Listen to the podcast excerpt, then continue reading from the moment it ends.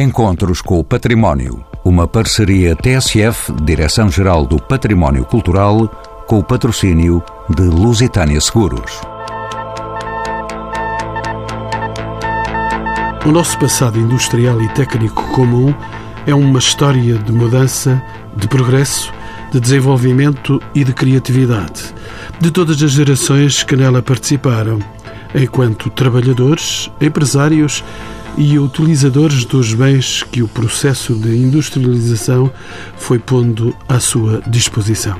Fábricas, pontes, canais, linhas de caminho de ferro, vilas operárias, minas, portos, património da água e da luz, pequenas indústrias artesanais, arquivos públicos e empresariais, locomotivas a vapor, altos fornos, entre muitas outras realizações da indústria e da técnica, alguns ainda em uso e outros abandonados ou já reutilizados.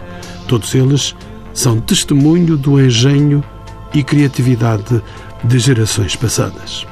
O seu conhecimento, a sua interpretação, a sua proteção e reutilização, o seu papel na sociedade atual e no desenho de um futuro norteado por valores culturais. São convidados deste programa Fernanda Rolo, Secretária de Estado da Ciência, Tecnologia e Ensino Superior, professora da Universidade Nova de Lisboa e presidente do Instituto de História Contemporânea.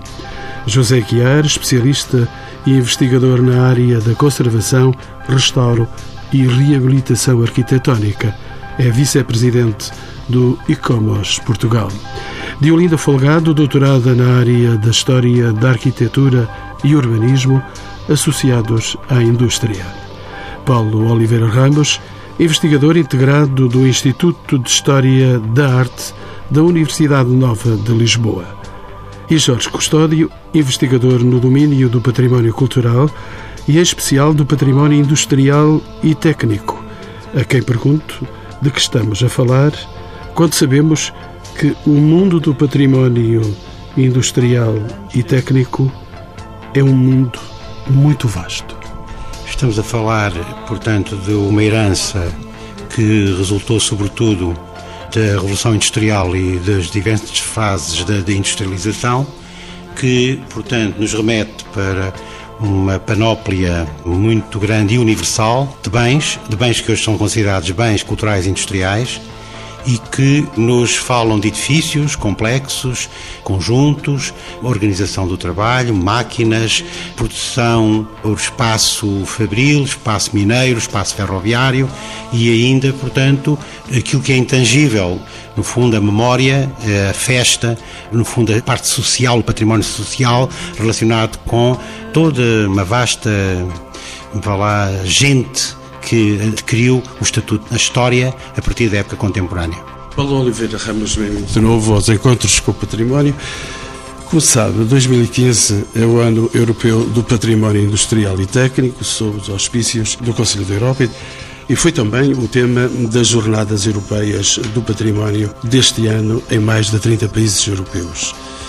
Isso quer dizer que existe uma nova consciência sobre a sua importância ou estamos perante uma chamada de atenção sobre este património? Creio que existe mesmo uma nova consciência sobre este tipo de património, não só pelo número de países envolvidos, mas também pelo tipo de atividades que foi feito. E, e, temos que alargar para além da Europa, portanto, em todo o mundo, seja na América do Norte, com o Canadá, América do Sul, na própria Ásia, já despontam ações e planos para salvaguarda deste tipo de património. Portanto, é uma coisa, é um, um interesse que se está a generalizar em todo o mundo. Paulo Oliveira Ramos, pergunto se Portugal continua refém dos patrimónios mais clássicos e, por isso, pouco sensibilizado para outros patrimónios, como o industrial, este que estamos a tratar neste programa, que são, no fundo, a base estruturante de uma memória coletiva mais recente, com a qual as pessoas se identificam mais. É assim? Até certo ponto, podemos falar que estamos reféns de algum património mais clássico, mas nos últimos 30 anos, e sobretudo na última década, e agora com o ressurgir da Associação Portuguesa de Arqueologia Industrial, estamos a dar passos em frente para preservar, divulgar e realçar este património no conjunto mais vasto dos outros patrimónios. Portanto, eu acho que estamos a viver um momento positivo, apesar de ter que ser aprofundado este interesse, a divulgação, mas se virmos de norte a sul, há trabalhos, há projetos, há investigações académicas a serem feitas nesta área e pequenos museus que vão surgindo por todo o lado no país. Fernando de Rolo, bem-vinda também de novo aos Encontros com o Património. Como sabe, o conhecimento e a interpretação do património industrial e técnico são fundamentais para compreendermos o mundo em que hoje vivemos. De que modo nos pode ajudar a desenhar um futuro norteado por valores culturais? Fernando de Rolo. Eu acho que estas evocações e, sobretudo, podermos refletir um bocadinho sobre o património industrial e técnico, da forma como ele tem acontecido e também em Portugal, como ainda vimos agora nestes últimos comentários, permite-nos de facto caminhar nesse sentido de uma cultura mais coletiva e de uma cultura de maior consciência social para esse património, por um lado, mas por outro lado, nesse desafio do conhecimento. Há uma dimensão relacionada com esta experimentação, com este estudo do património, que tem muito a ver com a apropriação de um conhecimento, do saber fazer, do saber construir, da memória, do saber perpetuá-lo e que passa muito pela afirmação também da nossa cultura científica de base, ou seja, criar aqui uma aproximação, uma ponte entre o que é o resultado físico e imaterial desse passado e deste presente e a sua indispensabilidade no que diz respeito em termos de apropriação e como espaço de aprendizagem para as novas gerações, para as atuais e, sobretudo, para a percepção de que a construção do conhecimento futuro tem que ter esta componente de percepção prática da realidade, do saber fazer e de aprender sabendo e experimentando. José Guiar é uma presença habitual nos encontros com o património. Bem-vindo de novo. O ICOMOS, Conselho Internacional dos Monumentos e Sítios, é uma organização não governamental a nível mundial que apoia a Unesco no conhecimento, na proteção e na valorização do património. E pergunto ao arquiteto José Guiar se, apesar das urgências motivadas pelas crises e conflitos internacionais e também pelas catástrofes naturais, o património industrial e técnico oferece também uma atenção particular por parte do ICOMOS, de que José Guiar é seu vice-presidente em Portugal. O património industrial merece a atenção do ICOMOS a vários níveis. Algumas das atenções são desagradáveis, porque podem incluir alguns destes elementos deste valor que agora designamos nas listas de património em risco. Outros são mais agradáveis, no sentido de organizar comitês eh, científicos que trabalham em conjunto com o Comitê Internacional do Património Industrial e ordenar ou ajudar a pensar coletivamente sobre como valoramos estes valores e como devemos projetar o seu futuro, nomeadamente na construção de cartas de referência que orientam os projetistas e os decisores sobre o futuro deste objeto. Eu gostava de dizer que, sendo arquiteto, enfim, que o património industrial tem uma ambivalência para nós. A estética do século XX foi marcada muito pela paixão pelas máquinas. Corbusier falava sempre na civilização machinista, não é? Esta paixão pelo objeto mecânico. É corresponde muitas vezes ao seu ódio, porque há tese e antítese, e, portanto, eh, temos uma ambivalência hoje em relação a isto, mas para os arquitetos eh, e para a estética da arquitetura, estes mundos de que estamos a falar são absolutamente apaixonantes e, portanto, eh, trazem a necessidade de o reinventarmos de novo e de encontrarmos usos atuais que possam eh, lidar com estes objetos de forma diferente, que não sejam só como foram numa primeira fase museus si mesmos. E, portanto, estamos neste momento num processo que se estende a toda a sociedade de retoma e de reutilização nas sociedades avançadas como a europeia. Não nos estamos a reproduzir tanto como devíamos e, portanto, muito do que da cidade do futuro já temos hoje. E ela deve incluir, obviamente, estes lugares, estas heterotopias muito peculiares de outros mundos que surgiram nestes territórios e que têm que ser configuradas para a vida do futuro. Fernando Rolo, também como sabe, o património industrial e técnico é um importante recurso social e contém um enorme valor educativo. Qual é que é o papel que as universidades e os centros de investigação podem desempenhar na passagem deste conhecimento para toda a sociedade? Falo como uma professora universitária. As universidades têm que, de facto, reencontrar em si e desenvolver cada vez mais uma missão de facilitadores de conhecimento e de intermediação com o conhecimento. E, de facto, estes espaços têm que estar articulados com a universidade na produção da investigação mas ela não pode ficar refém dos muros das academias e tem que efetivamente vir cá para fora. A universidade deve colaborar intimamente, não só na valorização desses espaços, como evidentemente ajudando e, no fundo, estimulando que a sociedade em geral, e começando pelos próprios alunos universitários, vivam esse espaço e adquiram consciência consciência da sua importância, não em termos patrimoniais, mas nos seus cotidianos, nas suas socialidades, nas suas formas de aprender. É com eles que nós aprendemos também e hoje em dia não é possível, em todas as áreas científicas, quer no plano académico, quer no plano de investigação, ao nível das unidades, que essa aprendizagem não inclua a compreensão pela visita, pelo estudo, pela interpretação do que é este património. E é isto deve ser uma dinâmica transversal a todas as áreas científicas e, portanto, não é algo que fique refém dos estudos do património, da história, da arquitetura, não, porque todos precisamos disto. Diolinda Folgado, bem-vindo de novo aos Encontros com o Património e tenho que a saudar com uma das fundadoras deste programa quase, vai lá, quase uma década já. Ter um inventário do património industrial e técnico parece ser a pedra de toque para a sua proteção e para a sua valorização mas é também certamente uma tarefa gigantesca. Qual é o panorama atual no que respeita à sua inventariação e proteção? O que é que já foi feito e o que está a fazer?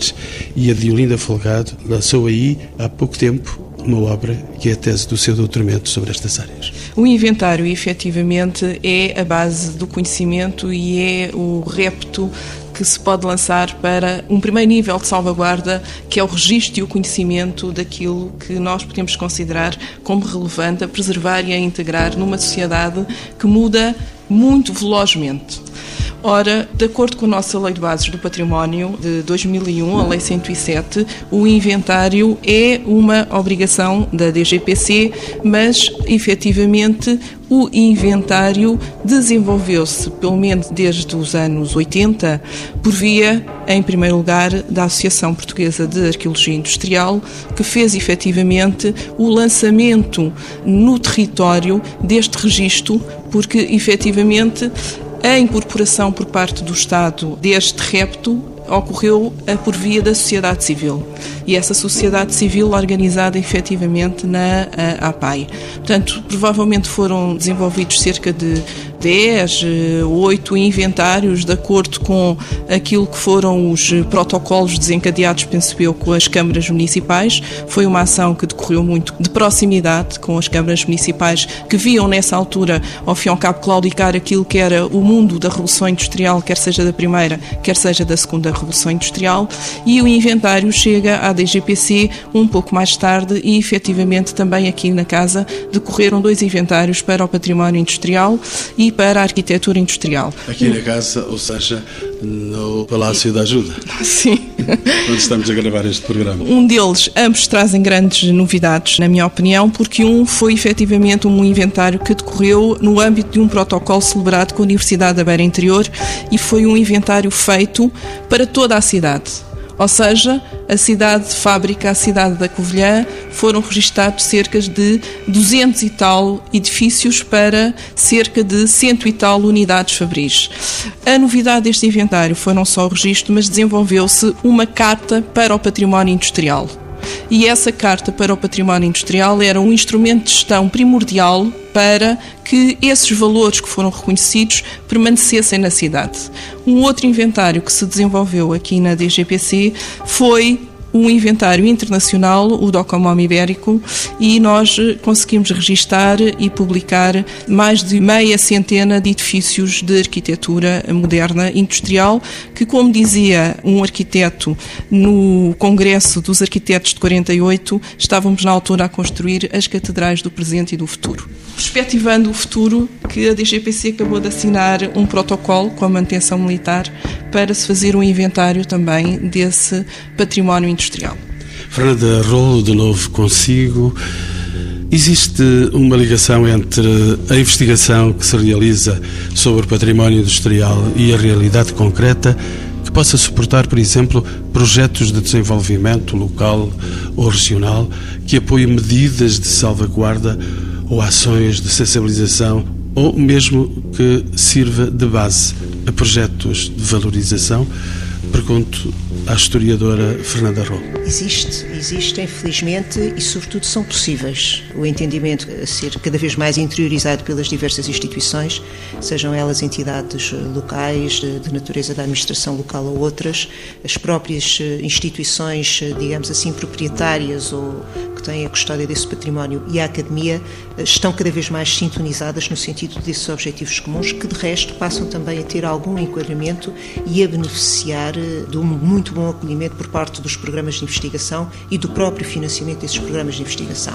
Isso existe quer a nível europeu, eh, e sobretudo a partir dos programas europeus e hoje em dia muito sob o conceito do, do Horizon 2020, onde a dimensão do património é muito valorizada e existe evidentemente no plano nacional. E em qualquer um desses programas há um compromisso muito forte no sentido de garantir que a academia cumpre o seu papel o faz em articulação estreita com a sociedade e com essas instituições. Portanto, eu penso que por esse lado as coisas estão bem encaminhadas, saiba cada um ocupar de facto e assumir essa responsabilidade e essa missão no sentido de desenho de projetos conjuntos que evidentemente têm que contar com esta cumplicidade muito forte da sociedade. E por isso é que é muito importante nós também assumirmos a nossa missão no sentido de criar aqui uma disponibilização de conhecimento que proporciona às pessoas, de facto, também essa apropriação de uma realidade que é a sua. É? E nós, para a preservarmos, a conhecermos, a valorizarmos, evidentemente que tem que haver aqui uma concertação de interesses, uma cumplicidade clara e a definição de objetivos comuns que permitam levar a bom porto estas ideias. Linda Folgado, vou outra vez ainda escutar a sua opinião e vou dividir esta questão em duas partes. Não é possível separar a proteção do património industrial do modo como se faz a gestão do território, da paisagem e das cidades? Esta é uma primeira questão. A preservação do património decorre de vários modos. Se falarmos no âmbito da DGPC, a classificação para além do inventário, é de facto fundamental para fixar alguns dos valores que eh, são reconhecidos, quer por quem trabalha no âmbito destas matérias, quer pela própria sociedade civil. Portanto, penso que a classificação é uma ferramenta fundamental. Posso dizer que para o património industrial, estão neste momento e no decorrer dos 30 anos de trabalho que o Paulo Ramos referia, estão cerca de 40 edifícios classificados. A sua maioria localizam-se na região de Lisboa e na região do Porto, o que não é de admirar, e depois, efetivamente, temos outros eh, casos de proteção dispersos pelo país. Ora, é de facto fundamental este reconhecimento para que quando se faz a gestão do território com outros instrumentos que agora não merece a pena aqui mencionar, a integração deste património seja uma realidade e não um obstáculo. Também, para além da classificação, obviamente que há muitas outras formas de integrar o património no cotidiano e na dinâmica da mudança que as sociedades exigem. Isso pode levar a uma outra utilização ou reutilização mais flexível e, se calhar, que exige um programa menos pesado e menos definitivo. Diolinda, verificações um interesse crescente pela reabilitação e pela reutilização de conjuntos e edifícios industriais, como por exemplo o caso da Liz Factory aqui em Lisboa. O que é que está a mudar de facto? Efetivamente, a LX Factory é dos exemplos mais paradigmáticos naquilo que é a apropriação de um lugar industrial que esteve em vias de classificação Posso dizer que esse edifício esteve em vias de classificação, deixou de o estar, mas há cerca de 10 anos, mais ou menos, cerca de 2002, talvez, houve um compasso de espera entre aquilo que iria ser um futuro complexo imobiliário e aquilo que era o presente, que era a gestão de uma das fábricas mais importantes do tecido lisboeta e do tecido nacional construídas. É uma fábrica que data de 1846 e, efetivamente, o programa que se preconizou foi, efetivamente, um programa que levou a que hoje em dia passem mais de 3 mil pessoas cotidianamente por esse espaço. Ora, na minha opinião, cada vez é preciso que a apropriação por parte da sociedade feita aos espaços industriais seja de natureza próxima àquilo que se faz com a LX Factory, porque são programas flexíveis a qualquer momento podem sair eh, aquele conjunto de atividades e entrar outras atividades, mas o facto é que a LX Factory é um paradigma que se pode desenvolver, por exemplo, no Val do Ave, na Covilhã e outros sítios, eh, nomeadamente aqui em Lisboa, provavelmente, Alenquer, e posso referir que esta fábrica e este lugar é dos sítios mais reconhecidos internacionalmente. Não há revistas em Nova Iorque ou em Londres que não refiram o lugar obrigatório que é a LX Factory pela sua singularidade e pelo espaço industrial que é aí vivenciado.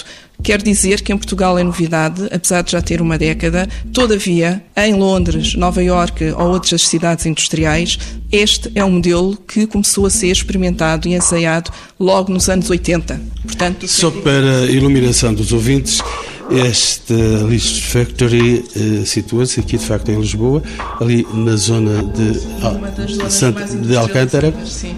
Santa Amaro, uh, em Alcântara, que era das zonas mais industrializadas de Lisboa. Fábricas é que estava ali? Estávamos a falar de uma fábrica têxtil, uma fábrica modular, cujo modelo precisamente foi importado de Manchester, quer a nível do edifício construído, quer a nível do programa produtivo.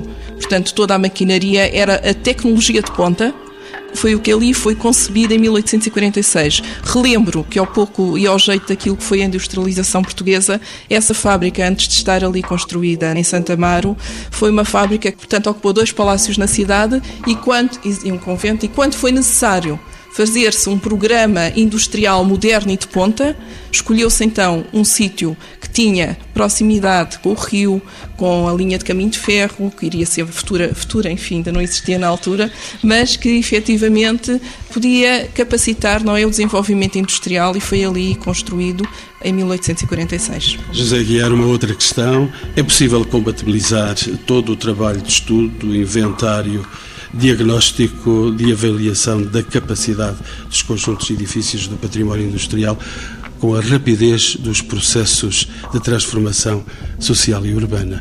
Não será o que está a acontecer aqui na Lis Factory em Lisboa? Eh, se me pergunto, eu acho que sim, e, e temos vários exemplos. Ocorre-me uma visita que fiz há anos a uma destas catedrais, a fábrica Van El, em Roterdão.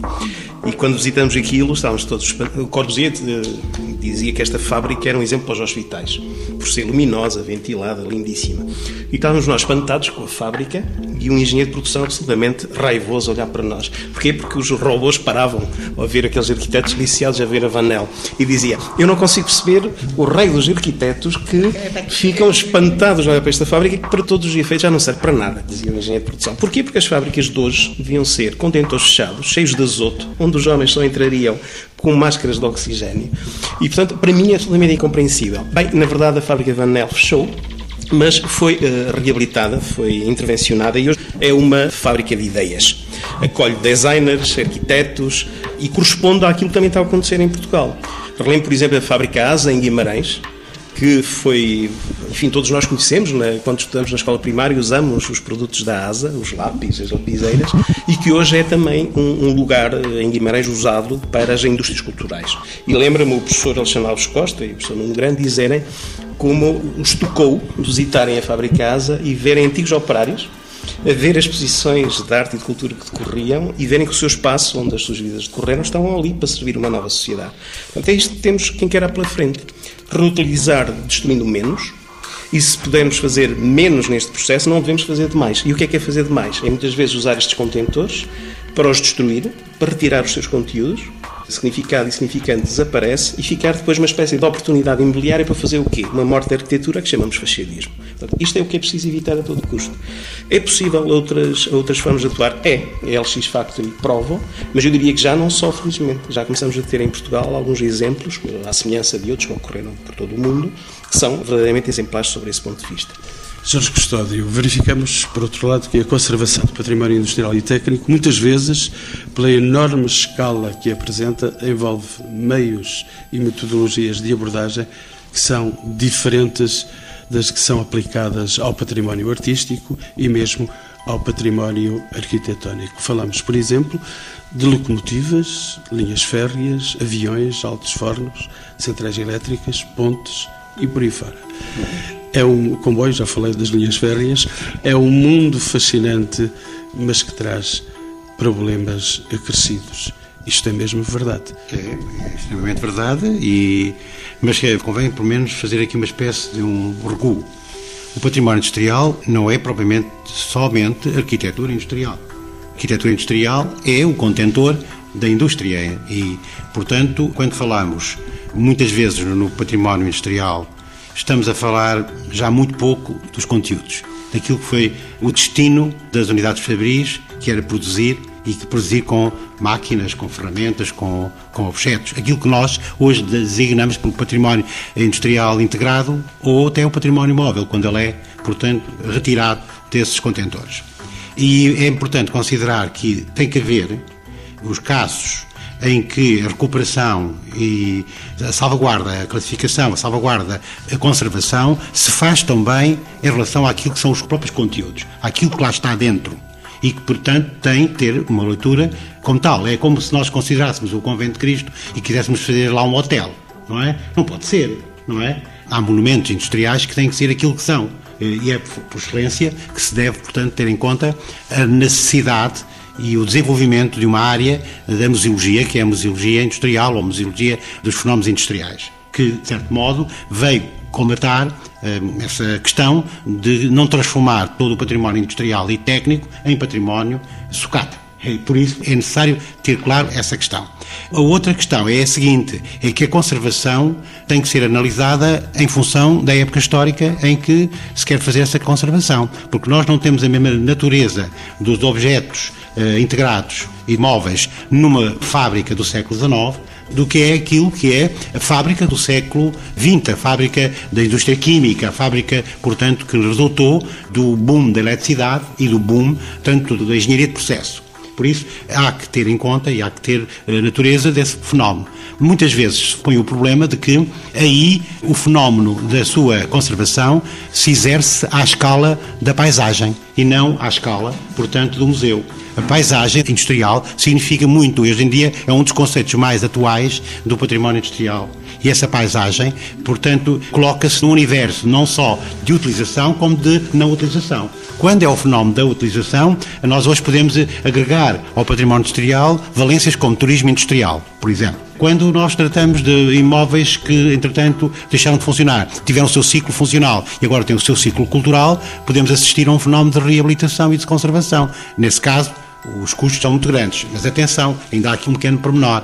É preciso, às vezes, fazer também esse investimento, porque, caso contrário, perde-se a memória fundamental daquilo que é o conceito da industrialização, o conceito geral que no fundo foi a, razão de ser desta herança, deste legado, e por isso, portanto, em muitos casos, alguns casos, nós temos que fazer essa opção pela escolha dos valores, eh, mesmo no caso dos imóveis que vivem naquilo que nós chamamos o open air aquilo que estão ao ar livre, portanto, no open air. E, portanto, poderão, eventualmente, esses casos serem museus ao ar livre. E, portanto, as observações do professor Jorge Custódio, eu volto a Paulo Oliveira Ramos, não o tinha perdido, mas neste ritmo de conversa, por vezes alguém fica em lista de espera. Paulo Oliveira Ramos, queria colocar-lhe esta questão. A salvaguarda do património industrial passa por lhe dar um uso fundamentalmente? É isso? Sim, penso que sim. Que a partida, o, o reutilizar garante a fixação e a permanência Daí o que está hoje a fazer, em parte dos casos, tanto em Portugal como no estrangeiro, agarrando em estruturas e reutilizando para outros fins. Isso é patente em Lisboa. Há outros casos, há outras situações que é, por exemplo, que o professor Jorge Custódio falava anteriormente, a musealização. Estão-me a lembrar dos Barbadinhos. É a musealização da estação e dos Barbadinhos que garante a sua preservação. Noutros casos temos adaptações, os gasómetros de Viena, os famosos gasómetros de Viena, que cá foram destruídos, lá foram transformados em habitação esses dois pontos, património industrial, neste caso, e reutilização, é fundamental que se juntem, que se casem. É a melhor maneira. Há, por outro lado, o tal património que às vezes que está pela rua, como falava o Jorge de o open air, o que se encontra na rua, e nós temos isso em Lisboa, como por exemplo as fachadas em azulejos com elementos fabris é o melhor, é um dos mais belos museus de indústria que existem no mundo, que é visitar as várias fábricas que ainda existem, tendo sido destruído ultimamente algumas, em que tinham painéis na fachada, como a fábrica de balanças Romão, ali à Sé, como a fábrica Pomba, no Corpo Santo, em que tem elementos fabris da história da fábrica, as imagens da fábrica do exterior, algumas do interior, dos materiais que produziam, e estão ali. É basta olhar. E isto é um caso praticamente único. Há um pormenor ou outro em Madrid, há em Aveiro também, no Porto também há umas imagens dessas. Isto é dos maiores fascínios que eu tenho, é aquele conjunto que se pode ver andando pela rua e nem se paga bilhete. Diolida Folgato, O património industrial é também um recurso importante para o turismo cultural e o turismo cultural é um recurso importante para o desenvolvimento social, económico e cultural. Estará de acordo com estas propostas e observações. Temos exemplos bem-sucedidos em Portugal e no estrangeiro, Violinda? Sim, essa pergunta decorre um pouco daquilo que nós estávamos a falar anteriormente e que se relaciona com a reutilização do património industrial. Os novos usos para o património industrial. Numa primeira fase e num primeiro momento, se pensarmos em termos diacrónicos, o património industrial foi recuperado essencialmente com a função museal Portanto, provavelmente temos mais de uma centena de museus de património industrial, sendo que eu não estou aqui a incluir aquilo que é pré-indústria. Portanto, estou a falar exclusivamente daquilo que é do século XVIII ao século XX efetivamente o turismo industrial assenta grandemente naquilo que já se desenvolveu, porque teve de haver programas de recuperação, de reutilização enquanto museus, portanto assenta grandemente naquilo que é os museus que existem, mas assenta também numa outra dinâmica de desenvolvimento, penso eu, local e mesmo regional, muito dependente daquilo que era a atividade industrial. E decorre também daquilo que é um novo tempo que exige uma maior rapidez na resposta. Portanto, já não estamos a falar daquilo que seria um programa analisado há 10 anos, Estou a falar agora no caso de São João da Madeira, um turismo industrial que eu penso que é bem sucedido, que a par do seu Museu da Chapelaria, que enfim tem um programa mais clássico, acabou por desenvolver um conjunto e um conjunto de percursos nas fábricas que estão neste momento a trabalhar e a elaborar, nomeadamente a fábrica Viarco, é um dos casos que eu aqui saliento uma fábrica dos lápis? Dos lápis, da dos nossos infância. lápis da nossa infância. Com, sim, com a, com a tabuada, com a tabuada e com a história da Joaninha nos lápis. Portanto, São João da Madeira, de facto, é um caso de sucesso, na minha opinião, porque convoca para esta dinâmica daquilo que são os valores do património industrial e da indústria, não só aquilo que é um discurso museológico, mas a sociedade toda, os industriais, os operários, portanto, que estão lá, que sabem fazer, que têm orgulho a mostrar, que sabem dizer. E as escolas, num primeiro nível de contacto, são as que vão receber estes ensinamentos. A parte de São João da Madeira, penso que, estou a falar só a nível de Portugal, penso que há outra rota que merece a pena destacar, ainda que esteja mais oculta, que se passa na Marinha Grande, só para fábricas relacionadas com vidro, moldes e plásticos. E tendo eu estado em Sines, dia 19 deste mês, que foi na passada quinta-feira, penso que que é oportuno também referir o turismo industrial que aí se está a desenvolver, também com base naquilo que são as fábricas ainda em atividade. Claro que relativamente assim estamos a falar de uma outra geração industrial.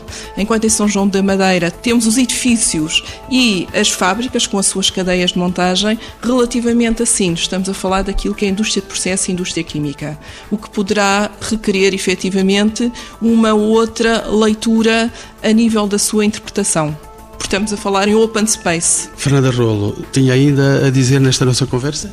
Não, estava-me a referir ao caso de Sintes eh, e, sobretudo, da indispensabilidade de relacionar eh, também este património com o seu tempo e com a sua contextualização e interpretação histórica, não é? Este caso de Simnes eh, é muito paradigmático porque representa em Portugal uma passagem importantíssima para um outro conceito de industrialização e, sobretudo, a tentativa de implementar em Portugal a ideia de criar polos dinamizadores que sejam aglutinadores e que, no fundo, suscitem o desenvolvimento à escala nacional. Isto tem um bocadinho origem nos célebres polos de desenvolvimento de François Perroux, nasce no tempo do Marcel Caetano, muito por iniciativa do Rogério Martins, e o que foi feito em Sines tem a ver com tudo isto, porque é o património, é a paisagem, é o museu vivo, é a ligação com tudo, porque é um complexo gigante que, para além de toda a componente da indústria de processos, onde estão e onde confluem boa parte dos melhores exemplares, quer em termos empresariais, quer em termos de capacidade industrial nessa altura e designadamente em termos de competência científica e tecnológica, uma visão que se alarga à dimensão estratégica e logística de que o Porto de Sines é porventura um dos exemplos mais acabados todo o trabalho, muito dele, que tem a ver com outro património também científico e tecnológico e que está debaixo de terra e que não se vê e que a maior parte das pessoas desconhece no trabalho que é feito em termos de urbanização e é, e é também uma experiência no plano da urbanização muito interessante, sobretudo em Santo André, o esforço que há da engenharia eh, nacional e da, e da tecnologia nacional até para a capacitação em termos de infraestruturas daquela região é verdadeiramente impressionante e, portanto, Sines é um mundo gigante e é talvez um momento muito importante que também tem que ser contextualizado na transição de um tempo, na tentativa que acabou por sair em boa parte frustrada, mas que não perdeu, como aliás se confirma hoje em dia, um importantíssimo papel estratégico no plano internacional para a nossa economia e não só, não é? E Sines tinha nome de animal, era um elefante branco, durante muito tempo foi isso? Foi um elefante branco porque teve. Ele merecia o epíteto de elefante, mas com uma conotação muito positiva, não é? Porque aquilo que aconteceu em Sinos poderia efetivamente, e boa parte das suas dinâmicas se confirmam nesse sentido, catapultar a tal ideia de, no fundo, contaminar, contagiar num sentido positivo de desenvolvimento. Bom, Sinos acabou por ficar refém também da sua conjuntura, não é? Por um lado, no plano da política industrial, sempre feita com vários compromissos, como foi até ao final do Estado Novo e depois a viragem para o 25 de Abril e uh, colocar a questão de Sines sob um outro paradigma. Por outro lado, os azares que ocorrem, quer na conjuntura internacional, designadamente a crise de 73, que compromete os desfechos e a própria lógica da Organização do Comércio Internacional.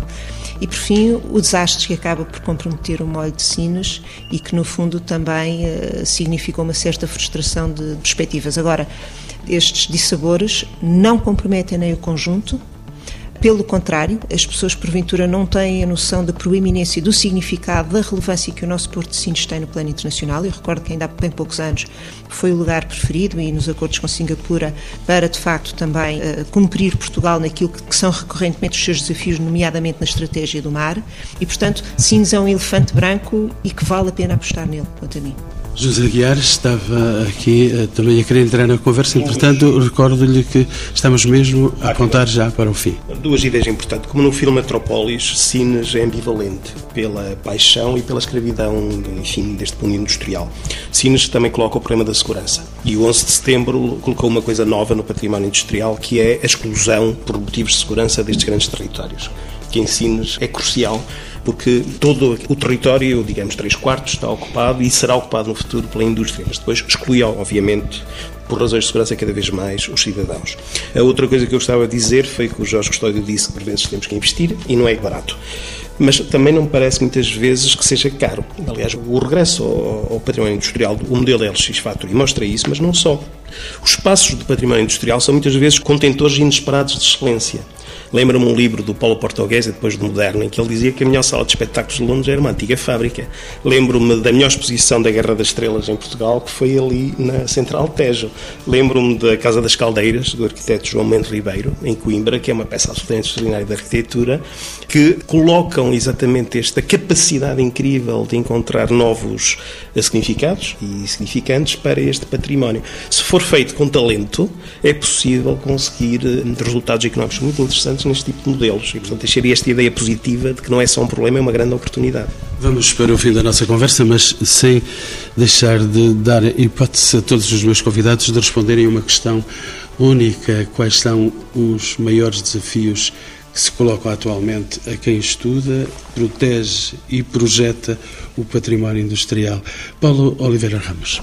Um dos maiores desafios é, sem dúvida, a fruição que as pessoas conheçam, saibam que existe, que esteja visitável, que possam entrar e visitar e preservar. Penso que este, para mim, é assim o primeiro dos problemas a resolver.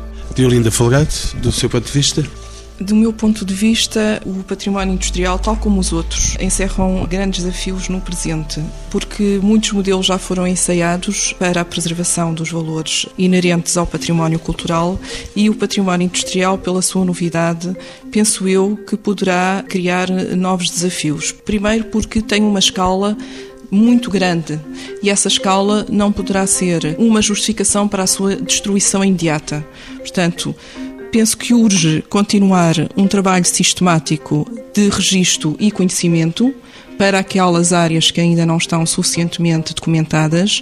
Urge, em simultâneo a essa documentação, criar elementos e instrumentos de gestão e trabalhar em articulação com os poderes locais, com as universidades e com as direções regionais de cultura que tutelam essas áreas administrativas. Queria ainda dizer o seguinte: o património industrial, efetivamente, é um património que tem uma estética de exceção. Para além das questões relacionadas com a utilização, a estética, quer o novo uso dos materiais, quer o novo uso, quer o desenvolvimento de novas formas, é algo que o século XXI não se pode dar ao luxo de perder. Portanto, eu acho que também essa questão é importante. E a indústria, pode-se dizer, que ajudou Portugal a desenvolver-se ao nível do seu urbanismo os grandes planos de urbanização desenvolvidos durante toda a década de 60, 50 e 70 não foram feitos ao arrepio da indústria, antes pelo contrário. Jorge Custódio vai também no mesmo caminho? Eu vou dar uma nota dissonante. Nota dissonante é que, como Presidente da APAI, tenho de dizer que não há política para o património industrial em Portugal. E não há política, e isso é, é grave, porque nós já temos 30 anos ou mais de questão de desenvolvimento, de sensibilização e da lógica, tanto da, da afirmação. E quem tem feito essas novidades, quem tem criado essas novidades, tem sido muito voluntariado, tem sido muitas pessoas, têm sido muitas instituições que não se revêem ou não estão envolvidas num plano nacional, um plano português para o património industrial. E isso é extremamente importante porque o património industrial requer medidas de política interministerial, não só só dependentes do Ministério da Cultura. E além do mais, convém ainda dizer outra coisa, é que o que tem sido feito no nosso país tem sido errático. E a estrutura base, portanto, para uma política deste calibre, para o património do futuro, porque o património industrial é um património de futuro, requer que se retomem com a máxima urgência esta agenda não pode ser uma agenda a longo prazo. Tem que se fazer uma substituição dos valores do património tradicional pelos valores que ainda podem estar patentes no nosso território do património industrial. José Guiar sacode também o pouco que possa haver nesses caminhos? Perguntou-me o, o, grande problema. Só se ama patrimonialmente o que se conhece ou o que se ensina a conhecer.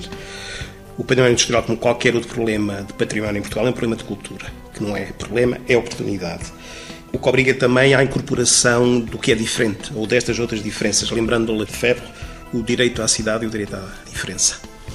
Fernanda Rolo, última palavra. Eu acho que, de facto, o grande desafio é conseguir uma combinação responsável, consciente, coerente entre aquilo que tem que ser efetivamente as políticas públicas relativamente ao património. No caso do património industrial, tem idiosincrasias específicas, sobretudo até pela proximidade com as pessoas, é o nosso terreno, é aquele em que nós vivemos e, portanto, tem que haver uma sensibilização das pessoas para a percepção desse património que faz parte do seu cotidiano e, simultaneamente, a coerência tem que ser feita com uma sociedade que tem que uh, ser estimulada no sentido da apropriação de uma cultura científica e cultural de base que efetivamente a prazo a leva a respeitar, a conhecer e a valorizar um pouco o seu ambiente, o seu espaço.